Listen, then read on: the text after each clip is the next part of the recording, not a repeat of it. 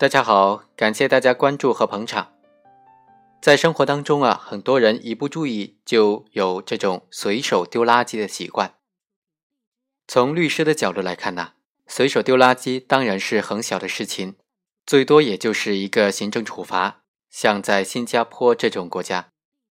在大陆这就不成问题了。虽然随手丢垃圾不成问题，不会构成犯罪，但如果你丢弃的是一种严重污染的垃圾，那情形又不一样了。比如，为了方便，有意无意的将某些有毒有害的气体给排放了，像很多工厂，那么这种行为就很可能触犯刑法了。本期的主角吴某等等三个人啊，就有这样的行为了。吴某他有三只这种氯气罐，他卖给了收废品的王某。王某说：“你要卖氯气罐，当然是没有问题的，但是里面还有残存的很多氯气。”你必须把它们清掉才卖给我。被告人吴某啊就不知道怎么处理这些氯气了，于是王某就给他出主意说：“你拿到你们家自家的排水管给排到水沟里面就可以了嘛。”于是被告人吴某就和王某一起，并且带上他的妻子江某，共同将这三只装有氯气的废气罐，将其中的氯气全部给排到自家屋后的这种臭水沟里面。后来，这个氯气就随着空气挥发了，导致当地学校的两百多名师生受到严重的污染，花去了医疗费八十多万元。案发之后，对被告人的行为该怎么定性呢？检察院就认为，这三个人构成了重大环境污染事故罪，而且是共同犯罪。法院经过审理就认为，三个被告人违反国家的规定，擅自的向水体排放有毒的气体。造成了重大环境污染事故，导致人群中毒，并且导致公民的公司财产遭受重大的损失，他的行为已经构成重大环境污染事故罪。但是，公诉机关指控三个人构成共同犯罪。三名被告人对于排放氯气的违法性是明确的，但是对排放氯气可能发生的重大污染环境事故的这种严重后果。既不追求，也不放任，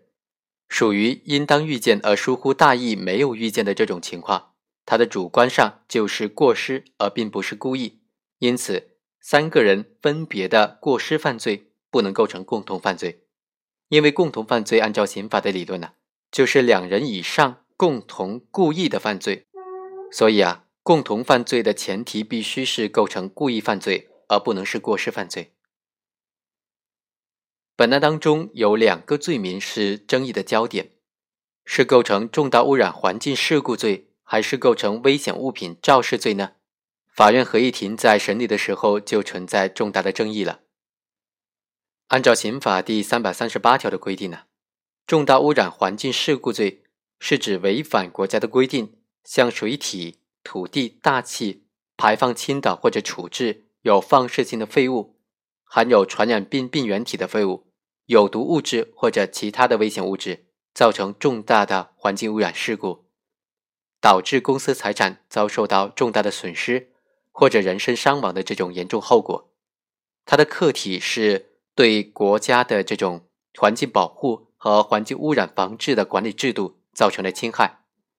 它的对象是有放射性的废物、含传染病病原体的废物、有毒物质等等危险性的废物。和其他犯罪的对象相比来说，具有特定性和排他性。一般的物品是不能够成为本罪的行为对象的。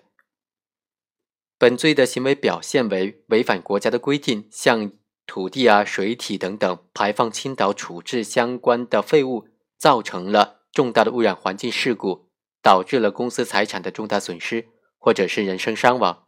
主体是一般的主体。主观方面呢，可以是过失，也可以是间接的故意。在本案当中，被告人吴某、王某和江某为了出售和收购废旧的这种氯气罐，违反《大气污染防治法》的规定，在没有经过环境保护部门许可，而且没有任何的防治设施的情况之下，将有毒有害的这种废气氯气排放到水体当中。三个人作为成年人，他们应当预见到排放氯气。对人们的生产生活的环境可能造成的严重的后果。但是由于他们疏忽大意的过失，导致了有毒有害的氯气散发到空气当中，酿成了重大的污染环境事故罪，这就完全符合重大污染环境事故罪的构成要件了。和重大污染环境事故罪非常近似的一个罪名就是危险物品肇事罪。刑法第一百三十六条规定的这个罪名，它指的是违反爆炸性的、易燃性的、放射性的、有害性的、腐蚀性的物品的这些管理规定，在生产、储存、运输或者使用的过程当中发生的重大的事故，造成了严重的后果的行为。重大污染环境事故罪。和危险物品肇事罪相比，两者在主观方面都是具有过失的心态；客观方面呢，都是说对某些特定物品的处置不当，导致发生重大的污染事故，作为他犯罪构成的要件。但是两者的区别主要在于，客体是不一样的。重大污染环境事故罪，它侵犯的客体是国家的环境保护和污染防治的管理规定。他的犯罪对象是危险的废弃物，而危险物品肇事罪，它侵犯的客体是公共的安全。犯罪对象主要是爆炸性、易燃性、有毒性、有害性、腐蚀性的物品。第二个不同是两者的客观方面是不同的。重大污染环境事故罪表现为违反规定，向水土大气排放倾倒、处置这种废弃物，从而造成重大的环境污染的行为。而危险物品肇事罪呢，则表现为违反危险物品的管理规定，在生产、储存、运输和使用的过程当中发生事故的行为。第三，犯罪的主体也是不同的。重大污染环境事故罪，它的主体可以是自然人，也可以是单位；而危险物品肇事罪，它的主体只能够是自然人，而不能是单位。实践当中，主要是单位的生产、存储、运输。和使用危险物品的人员。第四，在犯罪的主观方面也是不一样的。重大环境污染事故罪，主观上可以是过失，也可以是故意，主要是间接故意了。而危险物品肇事罪，它的主观上只能够是过失。所谓肇事，就是说过失的意思。我们看本案，三名被告人将残存的有害废气排放到水体当中，并非发生在这种。危险物品的生产、存储、运输和使用的过程当中，他侵犯的客体也不是公共安全，而是国家的这种环境保护制度，因此它不符合危险物品肇事罪的构成要件，而完全符合重大环境污染事故罪。既然在他们定性上达成了一致，说这三个人构成重大污染环境事故罪，接下来一个问题是，这三个人是否构成共同犯罪呢？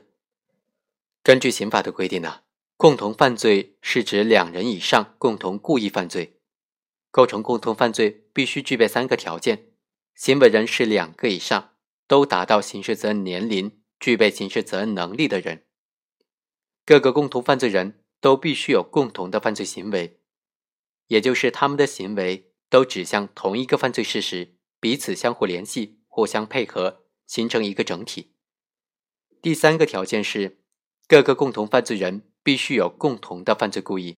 也就是说，他们对于犯罪是存在一丝联络的，认识到他们的共同犯罪行为会发生危害社会的结果，并且有意的参与到共同犯罪，希望或者放任这种危害结果发生的这种心理态度，这三个条件是缺一不可的。我国刑法根据主客观相一致的刑法的基本原则，是不承认过失的共同犯罪的。并且刑法明确的规定，二人以上共同过失犯罪，不以共同犯罪来论处。如果应当负刑事责任的话，应当按照他们所犯的罪分别来定罪处罚。我们看看本案，本案当中三个被告人虽然在排放氯气的行为上是存在客观联系的，并且对这种行为可能发生的危害后果，主观上都是应当预见的。但他们对这种危害后果的心理态度，既不是希望，也不是放任，而是由于疏忽大意而没有预见，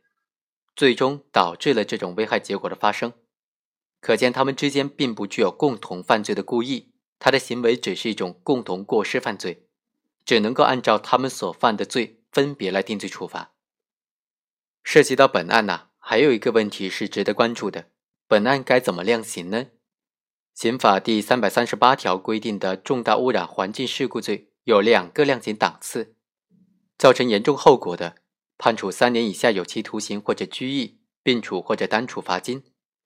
后果特别严重的，就三到七年有期徒刑量刑。但是对于什么样的行为才是后果严重，什么样的行为才是后果特别严重呢？刑法并没有做出具体的规定，也没有相应的司法解释。这就需要参考国家环保局在九七年的时候发布的《报告环境污染破坏事故的暂行办法》，其中就有关于事故等级的规定。这个办法将事故区分为一般环境污染事故、较大环境污染事故、重大环境污染事故和特大环境污染事故四个等级。其中的特大和重大两种环境污染事故。当然，都应当作为重大污染环境事故的定罪和量刑标准。重大环境污染事故就包括说，造成直接经济损失五万元以上十万元以下，人员发生明显的中毒症状、辐射伤害或者可能导致伤残后果，人群发生中毒症状，因为环境污染导致社会安定受到严重的影响，对环境造成较大危害等等。而特大的环境污染事故呢？就包括说，由于污染行为造成了直接经济损失是十万元以上，人群发生明显的中毒或者是辐射伤害，人员中毒死亡的，因环境污染导致当地的政治、经济、社会的正常活动受到严重的影响，对环境造成较为严重的危害等等。我们对照着这个等级区分来看，在本案当中，三名被告人违法排放的氯气。造成了两百多人中毒，应当视为重大污染环境事故罪当中人群发生中毒症状的情形，财产损失是九万多块钱，这也符合重大污染环境事故罪当中的直接经济损失五万元以上不满十万元的额度，所以将本案认定为三个被告人的行为属于造成严重后果的犯罪行为，在法定刑三年以下这个幅度来量刑是比较合适的。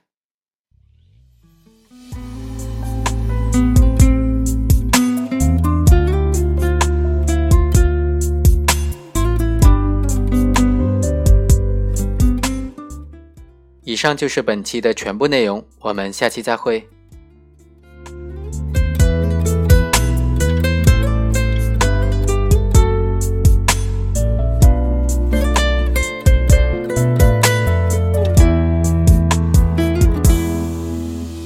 总是不愿意面对，